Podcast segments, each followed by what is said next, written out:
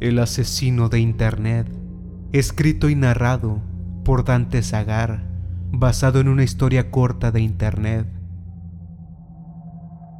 Lo más aterrador de lo que estás a punto de escuchar es que toda la angustia y agonía de la cual fue víctima un joven de apenas 12 años de edad se pudo haber evitado si simplemente se hubiera seguido una indicación obvia, una regla que ninguna persona debería romper no compartas tus datos personales a través de internet. El nombre de ese niño es Freddy, o por lo menos esa es la manera en la que la mayoría de las personas que lo conocen lo llaman.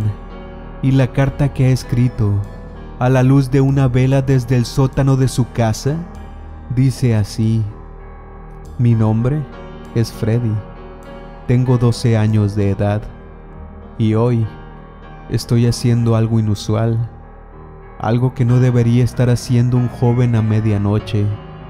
La razón por la que estoy bajando a gran velocidad las escaleras del sótano de mi casa, sin importarme poder caer y romperme el cuello, como en innumerables ocasiones mis padres me advirtieron, es porque tengo la sensación de que hoy voy a morir. Desearía haber dejado las cosas exactamente igual a como siempre habían sido, pero tenía que abrir mi boca. Mis padres me han advertido en muchas ocasiones que nunca hable con desconocidos en Internet, que no confíe en las personas que conozco al jugar online, con gente de todo el mundo, y principalmente, algo que me han prohibido con mucho énfasis es que nunca revele datos personales. Mi padre tiene una extraña manera de tratar de hacerme aprender una lección. Visita mi habitación por las noches y me relata un cuento que él mismo inventa. Dentro de ese cuento incluye sus lecciones. Son algo así como historias de terror con una enseñanza que trata de inculcarme. Dentro del clímax o cuando las historias empiezan a tornarse trágicas para los protagonistas de sus cuentos, siempre me cuestiona durante su narración ¿Verdad que nada de eso hubiera pasado si el protagonista no hubiera desobedecido a sus padres? Si no hubiera dejado de ir a la escuela? Si nunca hubiera consumido esa droga? En fin, una tras otra lección, he escuchado de sus historias inventadas donde me obliga a participar. Hay una lección en particular que parece preocuparles mucho la cual como ya lo mencioné, han hecho todo lo posible para que no desobedezca. Nunca revelar datos personales a través de Internet. Ese es también uno de los temas favoritos con los que mi padre desarrolla sus historias. Y es justamente sobre eso el último cuento que escuché de él. He podido notar que últimamente he estado más molesto de lo común Muchas cosas que me gustaban, o por lo menos toleraba cuando era niño, han empezado a ser repudiables para mí. Una de esas cosas son las historias de mi padre. Me gustaría decirle, ya, déjame en paz. Lo que no pudiste enseñarme en estos 12 años, ya no lo voy a aprender nunca. Tus historias son tontas. No quiero volver a escucharlas pero hasta hoy nunca había podido expresarle mi malestar. Desearía nunca haberlo hecho. Hace unos momentos vi entrar a mi padre por la puerta de mi habitación. Como siempre, se sentó a un costado de mi cama y me preguntó sobre mi día. Yo le respondí que todo estaba bien, pero al notar su intención de narrar una de sus historias, agregué, hay algo que quiero decirte. Me armé de valor Apreté con mis manos la cobija que me envolvía y se lo dije. Se lo dije todo. Le dije que sus historias a estas alturas me parecían tontas, tenían la intención de asustarme, pero no lo conseguía, sino todo lo contrario. No dan miedo, le dije. Las lecciones que me enseñas en ellas, no es necesario que las sigas repitiendo, ya las tengo claras, y además, con algunas ni siquiera estoy de acuerdo. No puedes seguir imponiéndome cosas en las que no creo. Mi padre me vio con una expresión que pude notar combinaba algunas emociones, como tristeza, sorpresa y un poco de desconcierto. Está bien, me dijo él, pero dame una última oportunidad para tratar de contarte una buena historia. Te prometo que esta te va a gustar, te prometo que va a asustarte. Cerré mis ojos y le dije, haz lo que quieras. Acomodé mi cuerpo sobre la cama, adoptando la posición que tomo para dormir. Tal vez así conseguiría que se fuera, pero no lo hizo. Él inició con su historia. En este momento al sentir tanto miedo y desesperación, me sería imposible recordar con precisión la historia que me contó, pero sí recuerdo las partes más importantes. Me habló de un joven de 14 años de edad, dos años más grande que yo. A este joven también sus padres le pedían como a mí, una y otra vez, que no revelara sus datos a través de internet, pues eso podría ser peligroso.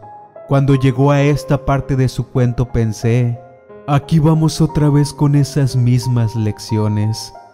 Ese joven se llamaba Carlos y era un apasionado del juego Call of Duty. Pasaba largas horas jugando sin parar. Un día conoció a otro jugador en un servidor que frecuentaba. Su nombre de usuario era Creeper38. Ellos dos Conversaban mucho mientras jugaban e incluso compartieron sus cuentas de Instagram por donde mantenían largas charlas acerca de temas comunes en jóvenes de 14 años de edad, videojuegos, series de televisión, aplicaciones móviles. Ya sabes, dijo mi padre, todo lo que a ustedes les gusta. Continuó con su historia diciendo, un día después de haber hablado por meses y sentir mucha confianza uno en el otro, Creeper 38 le dijo a Carlos, me gustaría enviarte algunos videojuegos que ya no uso y que en vez de deshacerme de ellos, preferiría que tú los tuvieras. Creeper 38 le dijo, para hacer esto, necesito que me des la dirección de tu casa y así puedo pedirle a mi madre que te envíe los juegos. Carlos, motivado por el deseo de jugar esos videojuegos y por la confianza que tenía en su amigo de internet, le dio su dirección. A la mañana siguiente, un profundo remordimiento empezó a inundar la mente de Carlos. En la escuela, uno de sus profesores llamó su atención tres veces pues dijo, estaba completamente distraído. Carlos pensaba en lo que había hecho Sabía que no debía haber revelado su dirección a una persona que jamás había visto. Por la tarde, después de cenar, mientras estaban todos en la mesa, trató de decírselo, pero no pudo hacerlo. Sentía mucho miedo del castigo que sus padres de seguro iban a darle. En ese momento se le ocurrió algo que él pensó sería la mejor solución. Decidió no decir nada hasta que los videojuegos llegaran Así, él tendría razón. Así les probaría a sus padres que existe la posibilidad de encontrar personas confiables en la web. Si los juegos aparecen en la puerta de su casa, eso significaría que Creeper 38 es en verdad su amigo y sus padres tendrían que tragarse sus palabras. Decidió esperar. Esa noche después de que la familia estuvo un tiempo viendo la televisión, la mamá de Carlos le dijo, es hora de que te vayas a la cama, no olvides cepillar tus dientes. Está bien, mamá, dijo Carlos. Se fue a su cama y después de dos horas aún no podía dormir. El remordimiento seguía rondando por su cabeza. Se dio cuenta de que no podría cerrar sus ojos hasta quitarse la enorme culpa que sentía sobre sus hombros. Cambió drásticamente su decisión Voy a contarle a mis padres, pensó. No importa que se enojen, no importa que me castiguen, es peor sentirme así. Para que sus padres pudieran llegar de la sala de estar, donde veían televisión, hasta la recámara donde dormían, tenían que pasar antes por el cuarto de Carlos. Después de unos minutos de que Carlos seguía meditando la mejor manera de confesárselo a sus padres, Escuchó cómo la televisión se apagó. Aquí vienen, pensó él. Después, escuchó cómo unos pasos se acercaban hasta su puerta que permanecía entreabierta. Le pareció extraño que los pasos se detuvieron antes de llegar a su habitación y dijo, Mamá, papá, ¿pueden venir un momento? Los pasos se reanudaron y la cabeza de su padre se asomó por un costado del marco de la puerta de Carlos. ¿Qué pasa, hijo? Notó algo extraño en el aspecto de su padre. Sus lentes estaban mal posicionados y su voz se escuchaba extraña. Carlos pensó que la oscuridad del pasillo estaba confundiendo sus sentidos.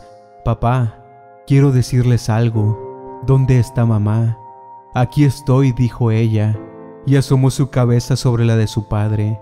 El aspecto de su mamá también le pareció extraño, pero sobre todo, su voz. Carlos cambió su posición. Se sentó sobre su cama pues le pareció muy extraño esa voz forzada que estaba simulando su madre. Les dijo, papás, tengo que confesarles algo. Su papá lo interrumpió. ¿Acaso quieres decirnos que diste nuestra dirección a Creeper 38? En ese momento Carlos perdió el control de su cuerpo y comenzó a temblar sin control. ¿Cómo es que lo saben? se preguntó. Sabes que eso no está bien, dijo su padre con esa extraña voz. Carlos pensó ver, a pesar de la oscuridad, que los labios de su padre no se movían. Muchas veces te advertimos que no revelaras información por internet. Creeper 38 no era un niño de verdad, estaba fingiendo ser uno. ¿Sabes lo que hizo? Vino hasta nuestra casa y nos asesinó solo para poder estar un rato contigo. De repente un hombre corpulento con un saco grueso cubierto en sangre dio un paso adentro del cuarto de Carlos. Ese hombre sostenía en sus manos las cabezas de sus padres. Carlos emitió el grito más desgarrador y desesperante que en toda su vida había producido. Ese hombre gordo y con la cara cubierta en sangre arrojó las cabezas de sus padres a los pies de Carlos. Después de unos pocos segundos, los gritos de Carlos se convirtieron en gemidos. Todo había acabado para él. Después de eso, el asesino escuchó algo que lo llenó de emoción. Mi padre me dijo, Freddy, hasta este punto hay algo en la historia que no te he dicho. Carlos tenía un hermano pequeño, de apenas cuatro meses de edad. Los gritos de Carlos despertaron al bebé y el asesino estaba muy emocionado, pues nunca había podido poner sus manos sobre un niño tan pequeño. La mente de una persona tan perturbada funciona de maneras extrañas. Aunque el asesino se acercó entre la oscuridad hasta el cuarto del bebé, decidió no acabar con su vida. Se dio cuenta de que hacer eso sería muy sencillo. Ese asesino aprendió algo nuevo sobre sí mismo. Lo que más disfrutaba de hacer los atroces actos que cometía era ver el terror en el rostro de las personas, así que el asesino tomó a ese bebé, lo llevó a su hogar y diseñó un plan muy específico que lo llenaba de placer. Iba a cuidar de ese niño como si fuera suyo. Incluso lograría que su mujer lo aceptara como su hijo. Ese niño sería educado de la mejor forma posible hasta que llegara el día en que ese niño tuviera la suficiente madurez para pensar que nada podría asustarlo. Y en ese momento es cuando el asesino iba a tomar su vida y así poder disfrutar de cada momento la cara de terror de ese niño al que le dio el nombre de Freddy.